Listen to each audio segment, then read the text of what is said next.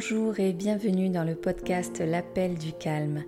Mon nom est Anne Gaëlle, je suis coach et équi-coach multi-entrepreneur passionné de développement personnel, de nature et de chevaux et également maman de trois enfants. Ma mission est de vous guider pas à pas et en douceur sur la voie de la sérénité. Chaque semaine, je vous partage des clés des outils et des ressources bien-être ainsi que mes expériences pour vous inspirer et vous amener à retrouver le calme en vous et autour de vous. Ensemble, faisons de chaque épisode un espace de respiration, un moment pour vous. Alors, à tout de suite pour un nouvel épisode.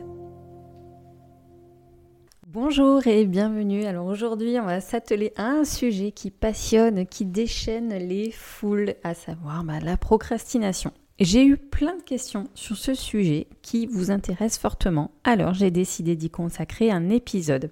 Et effectivement, la procrastination, eh bien, ça touche beaucoup d'entre nous. Pourquoi nous procrastinons? Pourquoi nous remettons toujours à plus tard cette tâche que l'on pourrait faire Maintenant, comment sortir de ce schéma qui nous cause du tort au final et qui a tendance à saboter notre estime de nous-mêmes? Car oui, j'ai beau savoir que je me sentirai bien mieux après avoir réalisé la tâche que je dois faire, rien n'y fait. Je tourne en rond ou je préfère faire tout autre chose, remettant ainsi encore à plus tard ce qui devrait être fait maintenant. Résultat, je culpabilise, j'ai des pensées négatives à mon égard qui entretiennent une mauvaise estime de moi. De plus, je me crée de la charge mentale car ne pas faire cette tâche immédiatement ne m'empêche pas d'y penser. Au contraire, je vais y penser continuellement et en plus, je me mets dans des situations de stress et d'urgence puisqu'à un moment donné, eh bien, je n'aurai plus le choix, je ne pourrai plus reculer. Certaines fois, je peux aussi me mettre dans des situations compromettantes, et oui, car certaines tâches demandent à être faites en temps et en heure. Je pense notamment aux tâches administratives, comme les impôts ou comme payer un PV. Donc oui, procrastiner peut être cause de nos soucis, peut être un problème, mais pas que. Procrastiner d'abord, c'est quoi ce mot un petit peu technique? Eh bien ce mot, c'est l'art de remettre à plus tard ce qui pourrait être fait maintenant. Et c'est bien différent de la paresse. Car en réalité, ce sont des mécanismes qui se mettent en place et on va en voir trois aujourd'hui et je vais vous proposer d'ailleurs des clés pour y pallier. Donc comment je remets à plus tard quelque chose que je pourrais faire maintenant? Comment je m'y prends? En fait, soit en ne faisant rien, c'est-à-dire que là je vais être plutôt dans une posture d'immobilisme figé et c'est euh, typiquement la situation où on va s'affaler sur son canapé, allumer la télé et laisser passer le temps sans rien faire, grosso modo. Ou alors, je peux procrastiner en faisant carrément autre chose. Et d'ailleurs, je peux procrastiner en étant très très occupé, en m'engageant dans plein d'autres tâches pour pratiquer de façon toute magistrale l'évitement. Je le dis un petit peu de façon ironique, mais ça, je l'ai pratiqué pendant des années sans savoir en fait que je procrastinais. Pour moi, procrastiner, c'était vraiment ne rien faire. Or, moi, j'étais super occupée, j'avais toujours un truc à faire. Je me considérais même comme débordée, j'avais le temps de rien. Mais en fait, j'évitais de me consacrer aux tâches et qui auraient été en faveur de changements positifs dans ma vie. J'ai ainsi évité de me consacrer à moi, de penser à moi. J'ai ainsi évité des opportunités de me réaliser personnellement et professionnellement. J'avais envie de changement à l'époque. Je me plaignais de la situation, d'avoir justement toutes ces choses à faire, d'avoir beaucoup de responsabilités. Mais en réalité, euh, les changements qui étaient nécessaires, je les connaissais. Les actions à faire, je les connaissais, mais je ne les faisais pas je n'avais pas le temps, j'avais toujours mieux à faire, il y avait toujours une autre urgence. En fait, je pratiquais à ce moment-là de l'évitement. Je vais en parler tout à l'heure, ce sera d'ailleurs dans le troisième point que j'aborderai. Mais avant avant d'y venir, j'ai envie de vous proposer, vous inviter à briser ce fantasme, à oublier ce fantasme de la motivation constante. Cela n'existe pas. Nous sommes des êtres humains et comme tout être humain, eh bien, nous ne pouvons pas techniquement, humainement, être motivés en permanence. Ce n'est pas possible. Notre corps, notre cerveau ont besoin de pause, de repos, de récupération, de régénération. Nous avons aussi besoin de temps en temps pour prendre du recul, de la hauteur, pour justement avoir les idées plus claires, pour être plus créatif et plus productif, besoin de pause. Donc l'idée selon laquelle il y aurait des personnes qui sont au taquet H24 7 jours sur 7, c'est faux. Ça n'existe pas. C'est un leurre, c'est un mirage, c'est le miroir aux alouettes, ça n'existe pas. Même les, les, personnes qui performent le plus, que ce soit au niveau sportif, au niveau professionnel, au niveau même de leur vie familiale, elles ont des moments où elles ont besoin de récupérer et elles ont des moments où elles n'ont juste pas envie de faire ce qu'elles ont à faire et où elles vont faire les choses avec un niveau d'intensité différent. Donc ça, c'était la première des choses. Donc ça devrait vous inviter à déculpabiliser quand même un petit peu par rapport à vous-même. La deuxième des choses, c'est que j'entends souvent des personnes me dire, je suis dire voilà, je procrastine énormément, je suis quelqu'un qui procrastine, j'ai envie de vous inviter à cesser de vous définir ainsi. Évitez les étiquettes qui vous enferment dans certains schémas, dans certaines identités. Et puis euh, ben maintenant, je vais vous proposer trois clés en fait qui vont vous permettre de débloquer trois mécanismes assez courants en termes de procrastination. Alors le premier euh, mécanisme que l'on voit souvent se mettre en place, c'est que on a envie d'avoir un résultat rapide. On a une tâche à effectuer, mais on voudrait un résultat rapide, obtenir une satisfaction immédiate. Et en fait, on supporte moins la frustration, l'effort que ça va demander, et donc on va choisir la facilité. Ça, typiquement, c'est favorisé par la société dans laquelle on évolue, où on a très facilement accès à des récompenses immédiates qui vont stimuler tout de suite le plaisir, la satisfaction. Donc je pense notamment au fait de surfer sur les réseaux sociaux, d'allumer Netflix, d'aller fouiller dans son frigo, d'aller euh, faire les magasins, d'avoir très facilement accès à des récompenses qui vont générer du plaisir. Le problème, c'est qu'en ne donnant à notre cerveau que des récompenses immédiates sans avoir les frustrations, l'effort nécessaire pour réaliser une tâche, on donne à notre cerveau une indication qui est, ben, prends l'habitude de faire ça, c'est plus facile. Sauf que pour sortir de cette habitude-là, ça va être beaucoup, beaucoup plus difficile. Je voudrais aussi, euh, alors ce n'est que mon opinion, mais partager quelque chose par rapport à la société d'image dans laquelle on évolue et à laquelle les enfants et les jeunes qui ont grandi avec les réseaux sociaux, avec euh, les téléphones mobiles, sont dans cette société d'image. On voit les résultats qu'obtiennent les personnes sans percevoir tout ce qu'il y a derrière, tout ce qui est dans l'ombre, en arrière-scène, qui est peut-être moins glamour, c'est-à-dire le travail que ça demande, peut-être des équipes qui travaillent avec, des habitudes, des efforts. Et tout ça, on ne le voit pas. ce que l'on voit, c'est le résultat. Et on imagine, car je vois toute une génération penser que eh bien, il suffit euh, d'un clic pour obtenir quelque chose quelque part. Donc, il y a cette image aussi euh, erronée euh, par rapport à la notion de travail, d'effort, qui fait que quand on ne perçoit que le résultat sans, sans, sans avoir conscience de tout ce que ça comprend derrière, eh bien, effectivement, c'est plus difficile derrière d'accepter nous-mêmes les frustrations, l'effort, le travail qu'une tâche parfois très simple peut nous demander. Une des clés pour se réhabituer à l'effort, c'est d'inverser la tendance, d'inverser nos habitudes. Ça va être de décider de s'engager à faire une tâche et de se récompenser après. Donc je fais quelque chose et après j'obtiens ma récompense. Et ça va être de le faire tout à fait en conscience et donc de choisir sa récompense. Qu'est-ce qui va me faire plaisir? Pour enclencher l'action, le fait de se mettre en action, de réaliser cette tâche, vous pouvez d'abord décider de planifier cette tâche c'est-à-dire de vous engager sur un jour, une heure à laquelle vous devez faire cette tâche. Ça va être de le faire à un moment où vous avez le plus d'énergie, vous avez beaucoup de concentration. Donc ça, ça dépend typiquement de votre rythme biologique. Il y a des personnes qui sont plutôt du matin, d'autres qui sont plutôt de l'après-midi, d'autres qui sont plutôt du soir.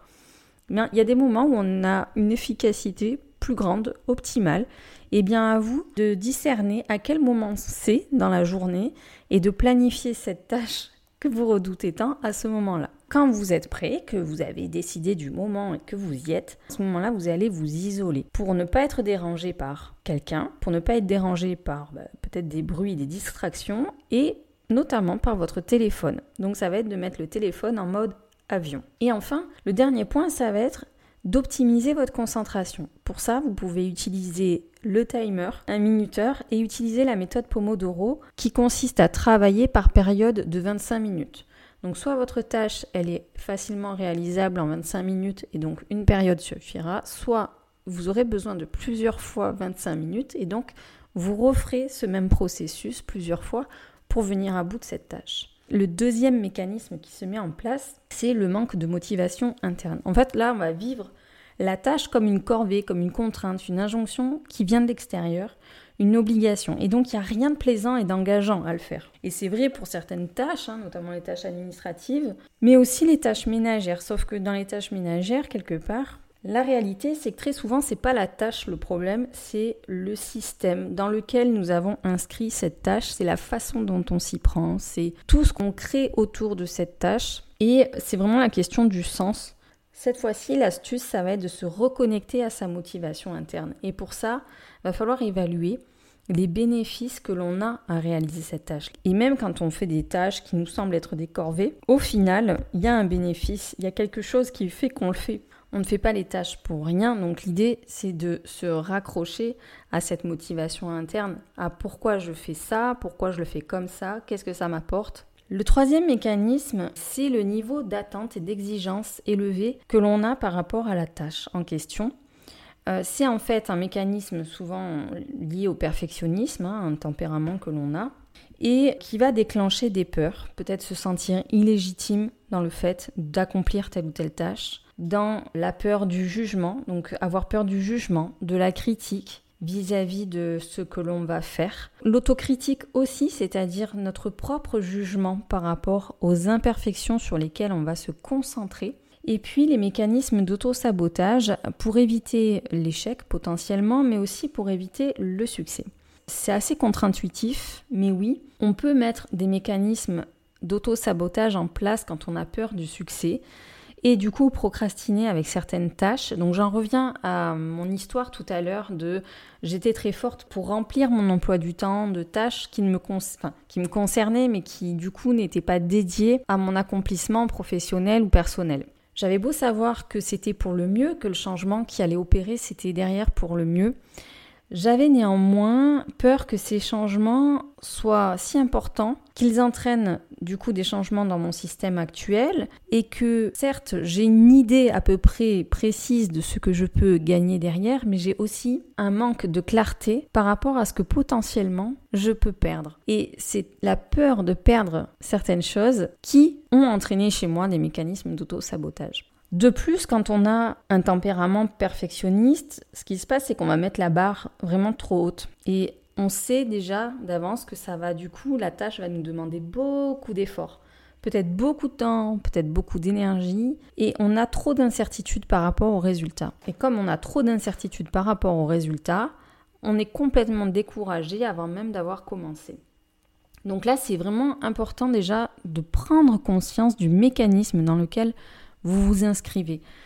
Quand j'évoque ça, ben, est-ce que ça vous parle? Est-ce que vous vous reconnaissez? C'est déjà la première prise de conscience, le premier pas qui va vous aider en fait à débloquer la situation et à sans doute moins procrastiner par la suite. La deuxième petite astuce, ça va être de revoir ces critères et d'avoir des critères plus neutres, plus objectifs par rapport euh, à ce qui est attendu de cette tâche. Je vais vous partager une anecdote. On a fait un coaching de groupe il y a quelques années en session de formation où on a demandé au groupe pour évaluer cette différence de perception au niveau des consignes, de euh, réaliser un dessin en 60 secondes, c'est-à-dire en une minute, sur lequel devait figurer trois vaches, un arbre, X champignons, trois fleurs, euh, une colline, un soleil et des oiseaux. Voilà, grosso modo, c'était ça. Euh, ce qui s'est passé, c'est que bien a un premier groupe qui a euh, fait son dessin en 60 secondes en faisant figurer tous les éléments euh, du dessin.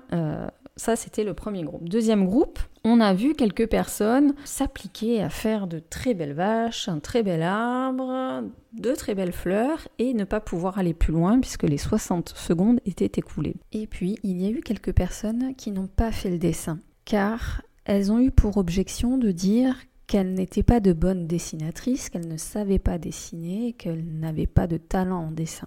Et le temps de se faire cette réflexion-là, les 60 secondes, étaient écoulées. En fait, si je vous partage cette anecdote, c'est parce que on voit bien que dans cette situation-là, il y a une distorsion dans la compréhension de la consigne. La consigne, ce n'était pas de faire le plus beau dessin. La consigne, c'était en 60 secondes d'apposer les éléments que l'on avait donnés dans le dessin.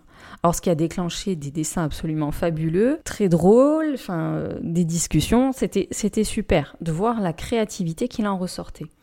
Et en fait, les personnes qui étaient dans le perfectionnisme, la peur du jugement, la peur de l'échec par rapport à cet exercice, elles ne l'ont pas réalisé tout simplement ou euh, pas complètement. Donc mieux vaut fait que parfait. Ça c'est la troisième petite astuce, mieux vaut fait que parfait. D'ailleurs, j'ai un tempérament perfectionniste et me lancer sur le partage de contenu, sur la création d'un podcast, etc., ça me demande constamment d'être dans cette optique-là du mieux vaut fait que parfait. Je fais de mon mieux, je vois un nombre incalculable d'imperfections dans ce que je fais, sauf que si je me concentre uniquement sur ça et sur derrière la peur de la critique du jugement, très honnêtement, le podcast n'existerait pas. Et je trouve que c'est dommage, en fait, de passer à côté de certaines choses. Et puis, il y a un moment donné où il faut commencer. Il y a un moment donné où il faut se lancer. Parce que, en fait, il y a un, point de départ à tout. Et là, j'en reviens du coup à ce, premier mécanisme hein, que j'évoquais. C'est que parfois, on voudrait des résultats immédiats, euh, mais tels que des personnes professionnelles qui exercent depuis des années en obtiennent. Or, ce n'est pas possible. On ne devient pas violoniste en trois semaines, on ne devient pas euh, marathonien en trois mois. Enfin, pareil en business, c'est pareil au niveau professionnel. S'il n'y a pas un moment donné où on commence, comment on obtient des résultats? Il faut à un moment donné se lancer. Donc, ça peut peut-être débloquer quelque chose en vous aussi. Enfin, la quatrième petite astuce pour pallier à ce, mécanisme-là, ce troisième mécanisme que j'ai évoqué, c'est d'utiliser la méthode PPAPP, la plus petite action pertinente possible.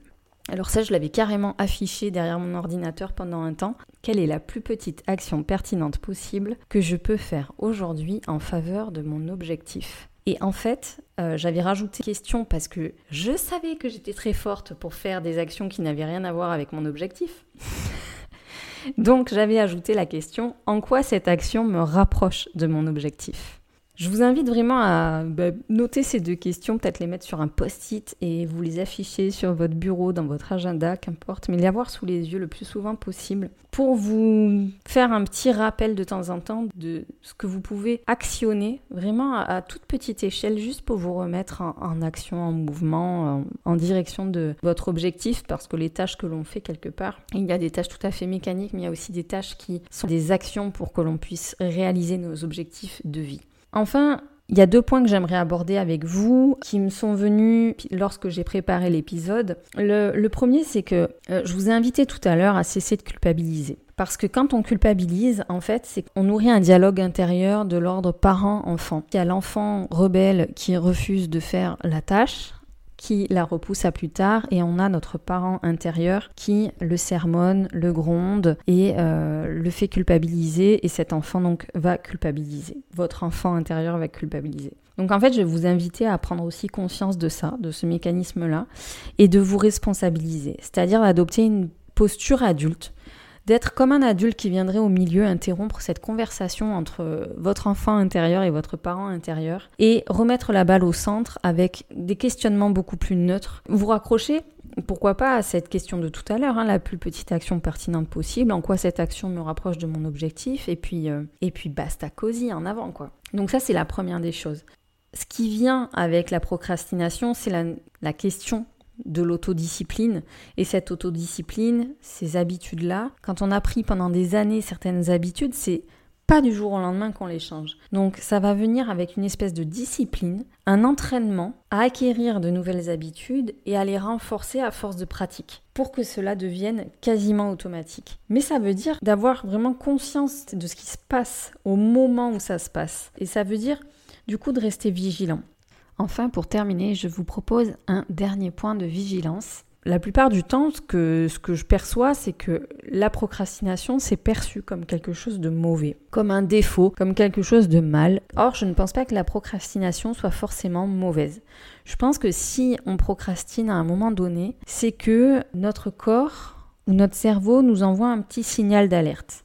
Il nous dit soit attention, bah là je suis fatiguée en fait. Je suis en mode fatiguée et j'ai juste besoin d'espace, de calme, de temps, de repos, de qu'on me fiche la paix un peu pour récupérer, me régénérer justement retrouver des idées claires, justement prendre du recul, justement peut-être avoir de nouvelles idées et retrouver euh, l'énergie nécessaire pour m'y mettre. Ça peut être aussi un point de vigilance sur le sens de ce que je fais. Quand on est tout le temps le nez dans le guidon, tout le temps en avant, tout le temps dans nos automatismes, eh bien peut-être que là, cette procrastination vient nous dire et si tu faisais les choses autrement, si tu mettais un sens différent, si ce que tu fais en fait jusqu'ici, les actions que tu fais n'ont plus de sens. Peut-être que ça n'a plus lieu d'être dans mon quotidien et peut-être que simplement j'ai besoin d'en changer et de me questionner là-dessus. Donc voilà, ça me semblait très important d'avoir aussi conscience de ça. Personnellement, il y a des moments où franchement, bah, oui, je vais procrastiner et je vais passer une après-midi euh, sur le canapé devant la télé Ouais, ça m'arrive. Mais ce qui se passe, c'est que très souvent, je suis comme derrière régénérée. Je vais tout d'un coup avoir plein d'idées,